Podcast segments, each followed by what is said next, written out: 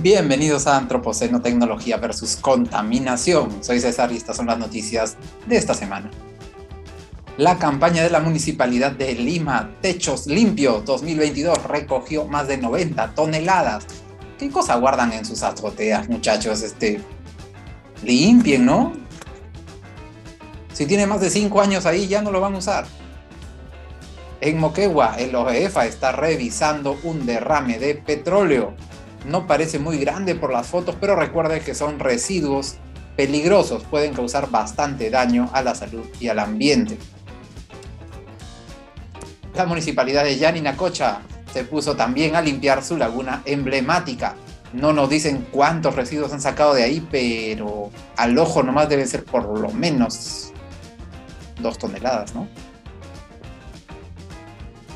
En Moquegua, el alcalde está denunciando que relaves de la concesión minera Florencia Tucari están contaminando las fuentes de agua que están abasteciendo de agua potable a Arequipa y Moquegua. Súper grave.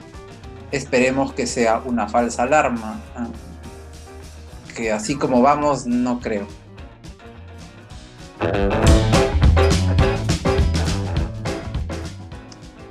En nuestras noticias internacionales, una divertidísima. En Suecia están criando cuervos y amaestrándolos para que recojan las colillas de cigarros.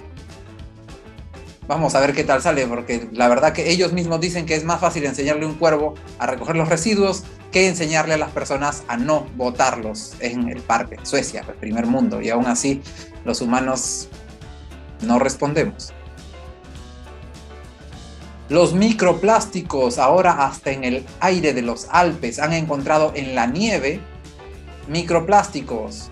Todos los que han sido llevados por el aire están hasta en los Alpes. Qué pena.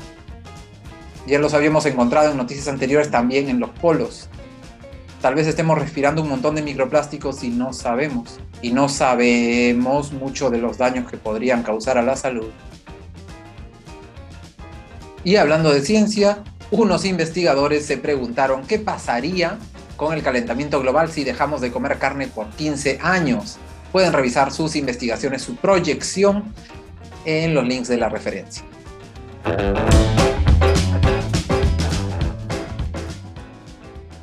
No hay noticias de normativa sobre tecnología y contaminación esta semana, así que me despido. Gracias a todos.